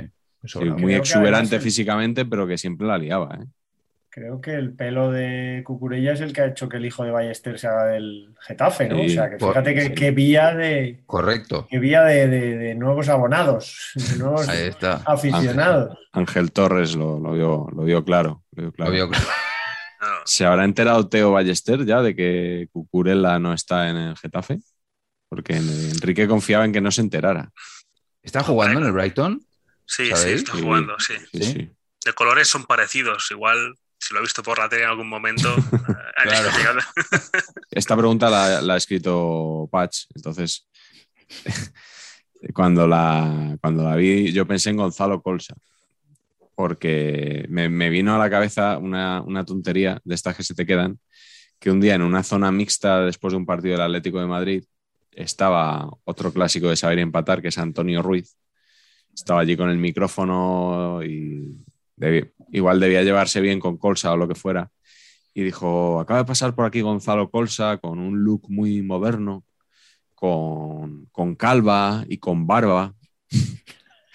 Y entonces le dijo, le dijo Paco González, partido de risa, sí, sí, Antoñito, súper moderno, calvo y con barba. Entonces, bueno, Claro, yo claro. me quedé con la tontería y digo, mira, influencer. eh, Influencer calvo. Sí, sí. Sí, pero bueno, no, yo voy a decir a, a Taribo West, que es un jugador al que se, re- se le recuerda fundamentalmente por su pelo. O sea, yo creo que nadie, le, nadie recuerda a Taribo West por sus condiciones como defensa central, ni por su desempeño en un equipo tan importante como el Inter, sino por ese pelo que llevaba y que no sé quién dijo en alguna ocasión, esto eh, se lo he oído y se lo he leído a Galder muchas veces. Parece que alguien dijo que tenía un pelo que parecía que le crecían espárragos en la cabeza. Eso me, me- me gustó mucho. Y bueno, Taribo West, si alguna empresa de espárragos, los, los espárragos cojonudos o uno de estos, pues quiere a lo mejor ficharle como, como influencer. Y por eso os quería preguntar también cuál es, en- bajo vuestro punto de vista, el mejor influencer publicitario. Carleto ya ha dado antes alguna pista con, con Di Stefano y las medias. Eh, si puede ser, responded lo que queráis, pero si puede ser sin entrar en anuncios concretos, porque yo creo que un programa de anuncios específico, de anuncios de futbolistas, tendremos que hacer llegado el momento. Pacheco, empieza tú. Vale, pues eh, pero yo tengo, es que tengo que hablar de un anuncio en concreto, perdón. ¿eh? No pasa más- nada, he dicho que respondáis lo que queráis. Más narices. Eh, no, para mí, a ver, pero básicamente porque, esta, básicamente porque no la vi venir y les tengo que reconocer que jugué mínimo una temporada con el cuellito así. Mínimo una temporada hice esta tontería por el puñetero Cantona en el anuncio aquel de, de Nike, que fue el primer anuncio de Nike, este global All-Star Sí. de le quiero comer la tostada Adidas y tal, y meto a todos los jugadores y tal, y claro, esta cosa de Cantona haciendo así y chutando a un demonio y diciendo, oh, wow. La cosa de subirse el cuello me parece tal genialidad de marketing, de darle valor a algo que no existe, que es el cuello de una camisa de fútbol, que, ¿no? que, que una temporada te toca con cuello, te, te toca sin y no Sí. pasa nada. Y de repente todos queremos camisas con cuello para jugar así como Cantona. Joder, es de un loser y de un winner extraordinario, ¿no? ¿Y tú te ponías el cuellito así porque pensabas que ibas a jugar mejor o qué? No, no, no, porque me pareció que era, que era, que era, que, que- que molaba mucho, que, iba mucho más cool jugando así, claro, era un puñetero loser, pues ya me dirás tú, jugando en campo tierra con el este puesto así, pues ya me dirás tú el plan, claro, pues todo, todo mal, ¿no? Creo que Carleto nos va a hablar de Looking for Eric, ¿no? No, no os iba, os iba a decir que, que, que esa época de, de esas camisetas con unos cuellos como, ¿sabes? Que, que eran como de algodón elástico, un poco tal, también eh, pertenecen a una historia muy negra de la historia de las camisetas, ¿eh? Pero, Sí. pero, pero la verdad que sí que una genialidad. De hecho, todavía hay gente que se pone los polos así. O sea, Hmm.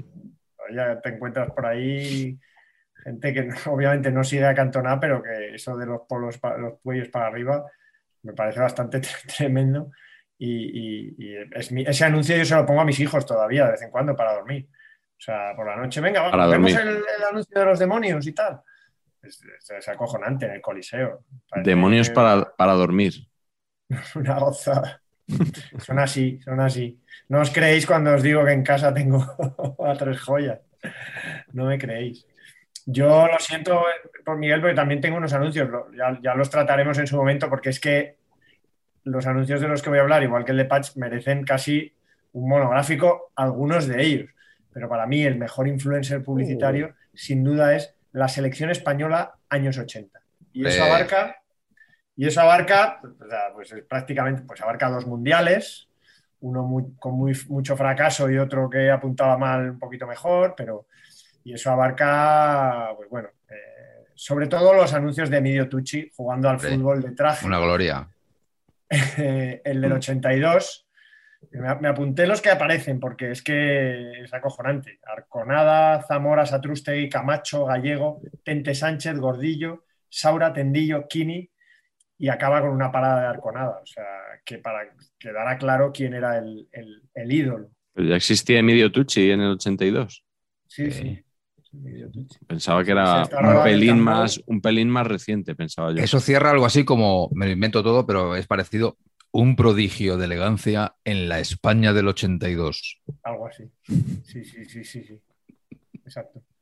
Y, y en ese además hace una chilena José Antonio Camacho. O sea, ¿quién, quién cogió y le dijo, Camacho, tú haces la chilena? Es- casi que es más creíble lo de los demonios. Una chilena. Una chilena, claro, que la chilena en tiempos era como un- un- empezó, la chilena en realidad empezó siendo un despeje. Eso lo cuentan los que hablan de lo de la chalaca, la chilena, de dónde viene y tal. Te explican que en realidad era un despeje, porque es verdad Mm. que es una forma de, de despejar a la allá va, Sí. ¿no? Luego ya se ha ido eh, purificando y refinando y acabó siendo un remate maravilloso, ¿no? Pero, pero eso. Y luego en el 86 ya incluso aparece Miguel Muñoz, con que el, el que la bajona ya es, o sea, empieza, aparece el mister. Bajona total Miguel Muñoz y Zubi, que obviamente gran portero, pero que no era, digamos, o sea, no tenía mucho estilo, digamos. Era una cosa lacia, así una cosa como que, que se, que se desparramaba para abajo, ¿no? Como con los penaltis. Ya digo, buen portero, buen porterazo, pero, pero que no daba imagen ahí de fortaleza y tal. Salía Poli Rincón, que luego no fue al Mundial.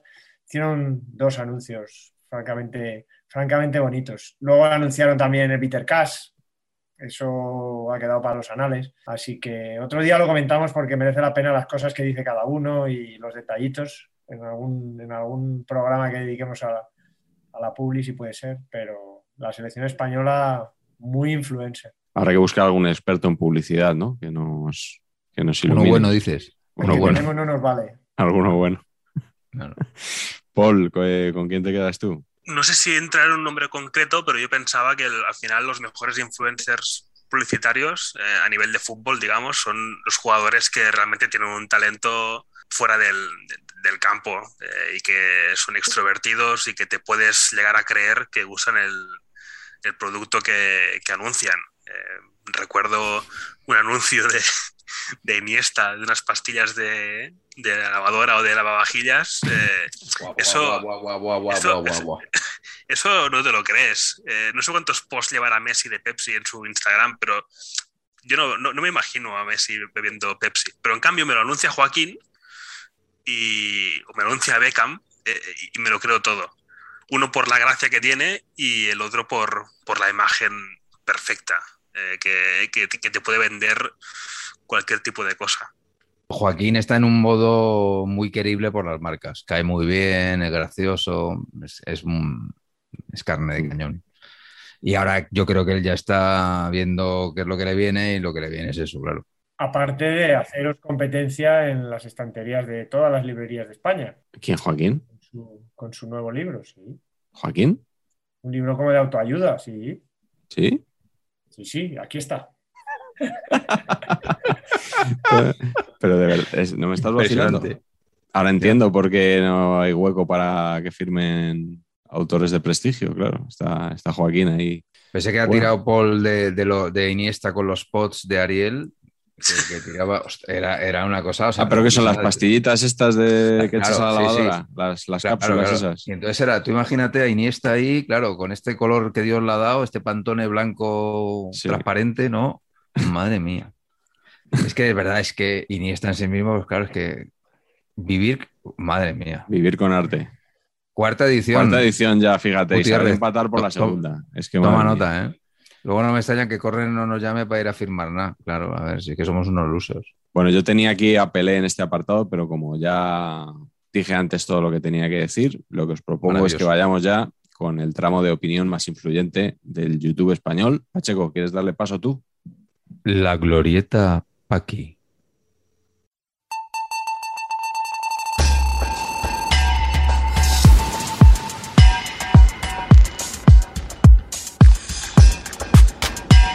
Bueno, en Glorieta Paqui os vamos a proponer nombres de futbolistas de hace algunos añitos, algunos que he visto aquí que no sé ni quiénes son todavía. Paul, eh, Claro. tú haz como yo. Si no Tú sabes quiénes son, intuitivamente, para arriba o para abajo. O sea, peor que hicimos lo de los entrenadores, no vamos a hacer esto, ¿vale? Sin comentario, ¿eh? Solo, solo pulgar arriba y pulgar Bueno, abajo. pero luego, Luego ya- pediremos, en, en algún caso se pedirá eh, al tertuliano en cuestión que desarrolle. Eh, la pregunta es, ¿habrías seguido a estos futbolistas en Twitter en su época? O sea, ¿tienen, tienen interés para ti? Y el primer nombre es Luis Aragonés. Yo voy a decir que no, porque no os engañéis. No, no le habríais seguido a Luis. ¿Cómo que no? Luis era un Pero ¿cómo jugador. O sea, seguiríais a Luis entrenador que conocéis, pero a Luis futbolista. Ah, Bueno, pero, no, que- en su etapa como entrenador. Yo digo en su etapa como entrenador. Vale, pues entonces sí, joder. Entonces sí, pero vale. eh, había entendido que les habría seguido si era. No. Además, para No, que le sigas no. tú en su etapa como entrenador del español que no sacaron en Movistar Plus en el, en documental. O sea, hemos hablado poco de eso, ¿eh? Hemos hablado Ya. muy poco de que Luis Aragonés nos saliera en el documental del Españ- de, Movistar Plus en su etapa de español. Aquí se ha tratado poco ese tema. Sí, sí, ¿Os sí. parece que hablemos otros 20 minutos sobre el- Le han puesto una estatua en el Wanda Metropolitano a Luis Aragonés la semana pasada. Eh, espero que le pongan una también en el RCDE Stadium, ¿no? Creo que ya tenemos una a la afición y ahí está englobado. Está bien la estatua, ¿no? Se parece. No es como la de. Sí, no sí, es como la de. Cristiano, ¿no? La de Cristiano es que es impresionante. o sea, es la peor- La de- posiblemente es la estatua menos parecida que, que he visto en mi vida. con la de Rubalcaba, ¿no? Creo que es. Rubalcaba muy buena, tío. Sí, señor. Muy fina Rubalcaba, ¿eh? Joder. Madre mía. ¿Por- eh, ¿Por qué seguiríais a Luis Aragonés? re- Yo lo tengo claro, ¿eh? Sería un poco el, el Clemente también, el estilo ese Clemente que, comen- que comentaba antes, ¿no? Sí, yo creo que sí, pero yo creo que tuitearía poco Luis Aragonés, ¿eh? Me da la impresión. La Pero igual, pero igual su jefe de prensa nos mandaría imágenes de estas cosas cuando calentaba con la pelliza puesta, ¿sabes? Estas cosas que no. Y ya con ese contenido a mí me valdría, ni siquiera sería que él escribiera cosas. Su jefe de prensa sería su ayudante, el pequeñito, ¿cómo se llamaba? Paredes, Paredes. el preparador físico, Paredes. Paredes, que era pequeñito, sí. Ese, ese sería. Pues Paredes tuitearía, sí, sí. Bueno, el segundo jugador que os propongo, Javier Pérez Villarroya.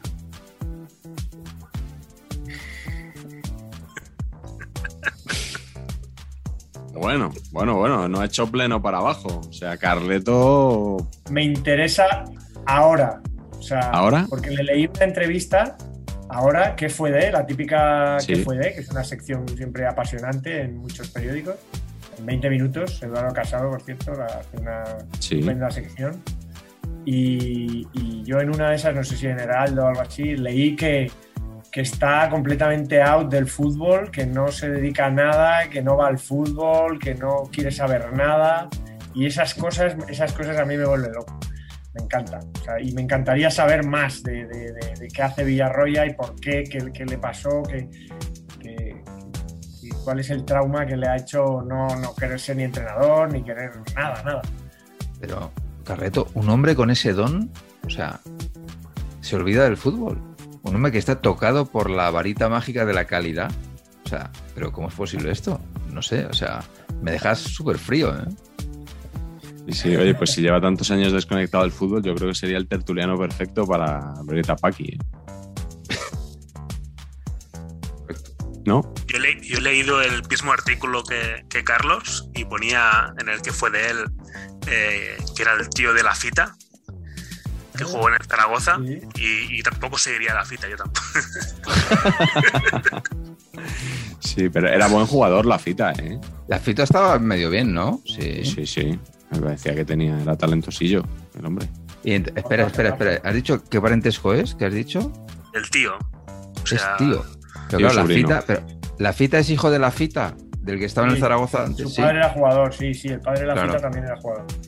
La fita padre 58. Vosotros cuando oís el nombre de la fita no penséis en Joaquín.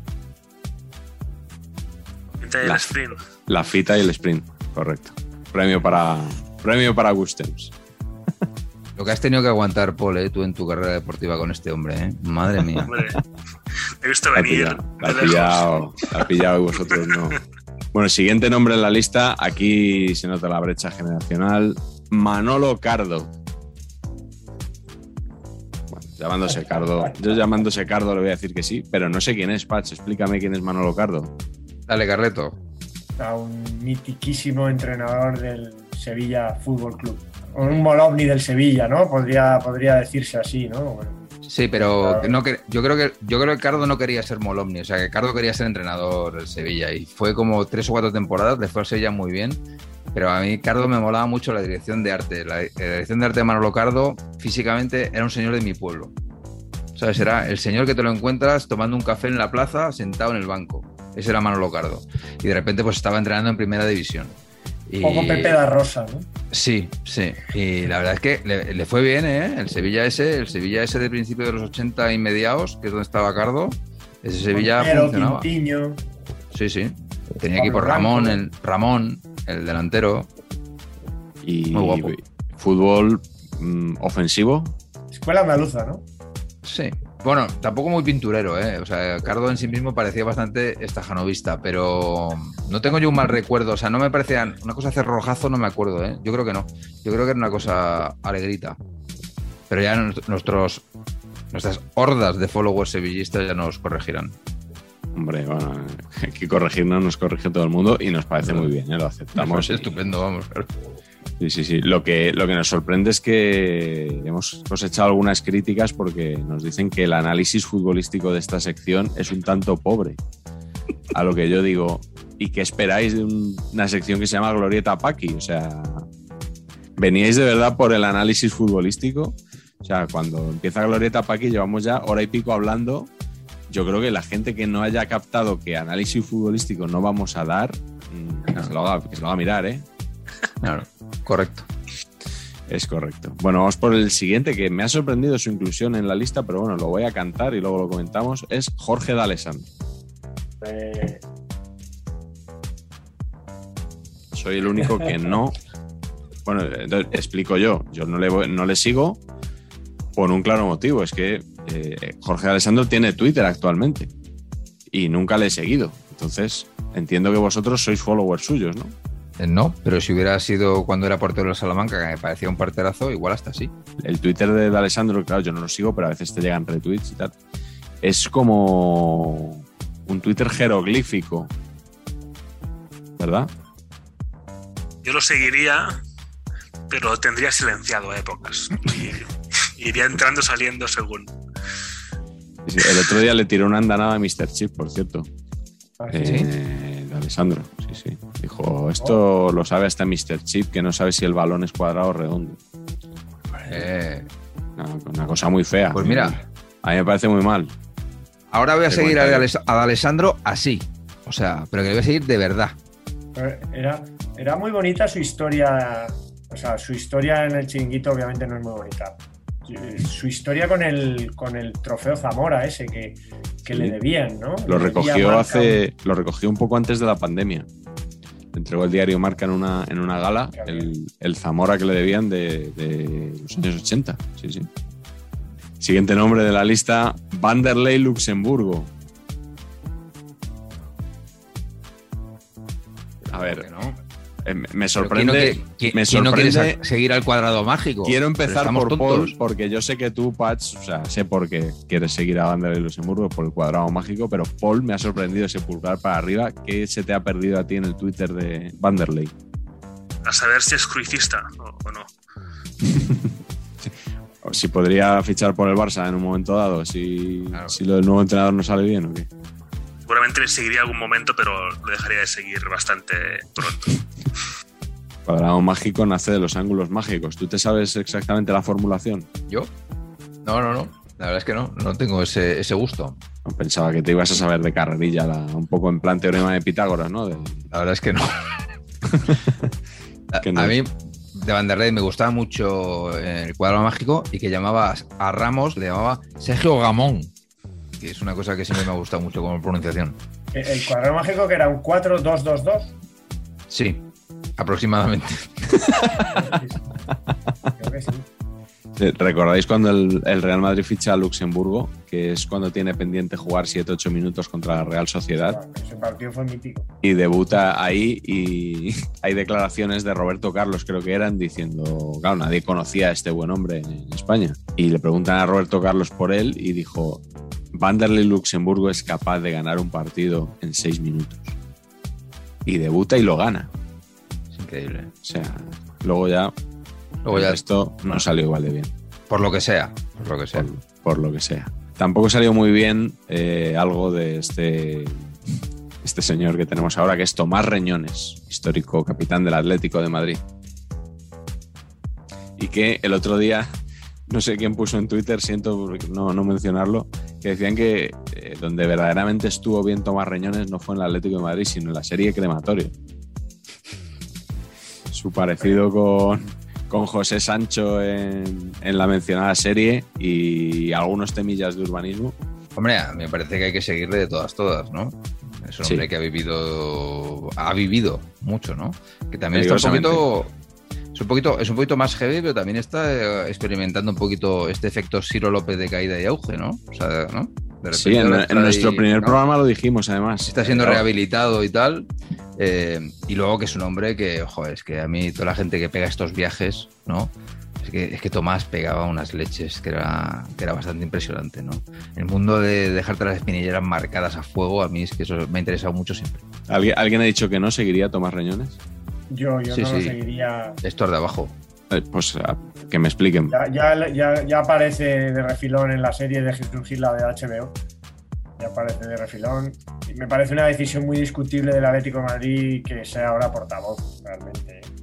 Primero porque nunca ha sido un gran orador, digamos, ¿no? Y luego porque, bueno, me parece pues, que está muy marcada su figura, pero bueno, allá el Atlético. Paul, ¿tú sabes quién es Tomás Reñones? ¿Te suena esto de algo? Ni idea. Ya me imaginaba. Pero bueno, no te sonaba, no te sonaba muy apetecible, ya, ya me imagino. Pero bueno. Este que te voy a decir ahora sí que lo vas a conocer porque además estuvo de actualidad hace solo unas semanas. José María Caneda, histórico Hombre. presidente del Compostela. ¿Cómo? ¿Pacheco? Pacheco, te has equivocado. Tienes el dedo para abajo. No, no, no, no, no me he equivocado. Checo, si Creo- además dijo que era madridista. Pero creo que me cansaría, tío. Creo que a, a- a chiste malo por minuto me hace mucha gracia un rato. De hecho, en el partidazo, si estuvo media hora, me sobraron 25 minutos y creo que en Twitter me, me agotaría. Sí, es verdad que se hizo un poco largo y que estuvo un poco patoso también, ¿eh? O sea, tuvo, tuvo momentos divertidos, pero estuvo un poco patoso. Pero yo en Twitter le seguiría. Sí, sí. Sin duda. igual, igual no es un caso para seguir del todo, pero para ir entrando en su perfil. A ver que al cabo de un, un mes, a ver qué, a ver qué ha contado durante este tiempo. Correcto. Lo bueno de Twitter es que, claro, puedes cotillar perfiles sin que el usuario lo sepa, ¿no? Que, por ejemplo, en, en redes sociales como LinkedIn o las stories de Instagram queda ahí reflejado. Y bueno, Twitter, a mí que no me quiten esa opción, ¿eh? Porque de vez en cuando es verdad que hay que meterse un poco a, a investigar, ¿no? ¿Qué va diciendo este que nos seguimos? A mí me vendría por muy ejemplo, bien. ¿eh? Tú, por ejemplo, estás todo el día en el Twitter de Foto. Esto es una realidad. Claro, yo no sigo a Foto en, en Twitter, no, pero por ejemplo a Foto yo creo que no he entrado nunca a su, a su perfil. Pero a mí, a mí me gustaría, me vendría bien para saber que periodistas que no me siguen o que sí me siguen, pero que entran ahí al perfil a ver, Correcto. a ver qué estoy diciendo. Sí, sí, me gustaría. Bueno, estamos llegando, nos quedan tres nombres. Y aquí viene uno que tampoco conozco. Fortes. Don Paco. Así como nombre no me atrae absolutamente nada. O sea, A ver, a los, que- lo he metido. a, a los jóvenes no nos atrae y a los mayores sí. Explícanos por qué. Sí. A Paco, ver, yo lo he, metido en la, lo he metido en la lista porque básicamente es el anti-Beckham. O sea, Fortes era el feo. O sea, es- pero era el feo admitidamente, o sea, en las crónicas ponía el feo. El feo Fortes. Compañeros de equipo, mi padre, eh, para, yo le pregunto, ¿qué tal está Fortes, papá? ¿El feo? Joder, de puta madre, vive en Portugal, tal. Primer, los primeros jugadores que se fue a jugar por ahí, ¿eh, Carleto? Portugal, sí. Se fue al Farense, ¿no? Jefe del Farense también, yo creo que luego fue presidente, o sea, y que ha estado sí? metido también en, en algún que otro en algún que otro lío por allí, por el Algarve. Pero Ay, sí, qué sí, grande. jefe. Jugó en el Valladolid también, ¿no? Del Barça. Sí. Jugó en el En el Barça. Barça, de la cantera del Barça. Sí. Y era, era un onésimo menos técnico, pero con más velocidad, a lo mejor, más, más puntos. Pero muy Y era- muy. Y era indiscutiblemente feo, con lo cual eh, creo que tendría un poder en redes sociales importantísimo. O sea, Sí, pero esa vida de luego quedarse en Faro, jugar un montón de años ahí en el Farense, luego ser entrenador, presidente, estar metido en líos jurídicos, judiciales y tal, me parece también apasionante. Otro nombre desconcertante de esta lista es Okunowo.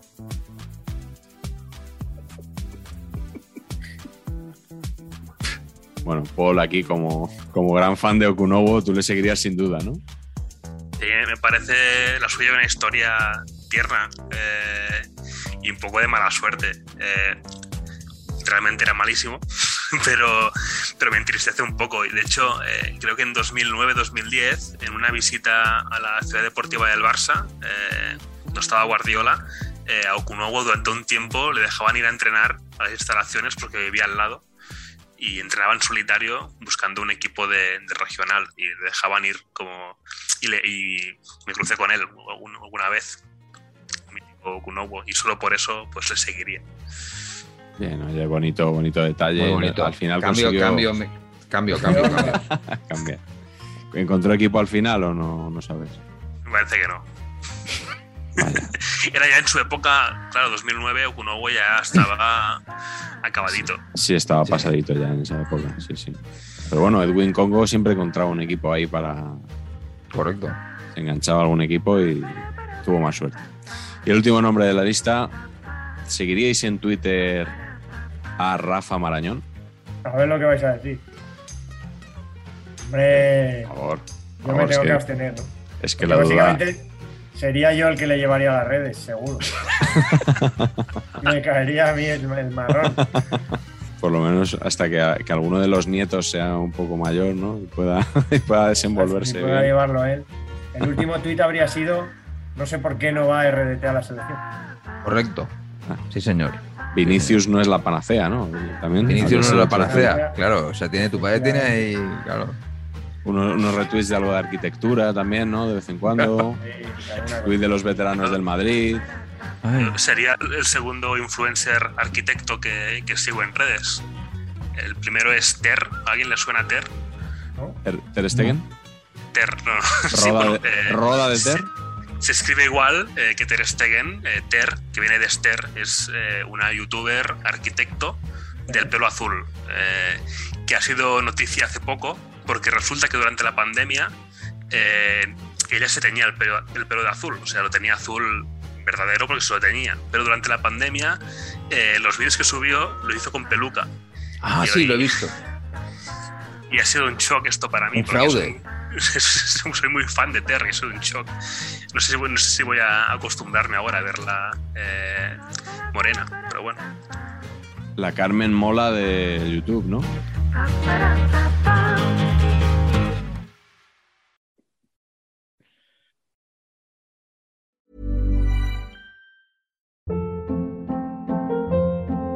Hold up. What was that? Boring. No flavor. That was as bad as those leftovers you ate all week. Kiki Palmer here, and it's time to say hello to something fresh and guilt-free. Hello Fresh. Jazz up dinner with pecan-crusted chicken or garlic butter shrimp scampi. Now that's music to my mouth. Hello Fresh. Let's get this dinner party started. Discover all the delicious possibilities at hellofresh.com.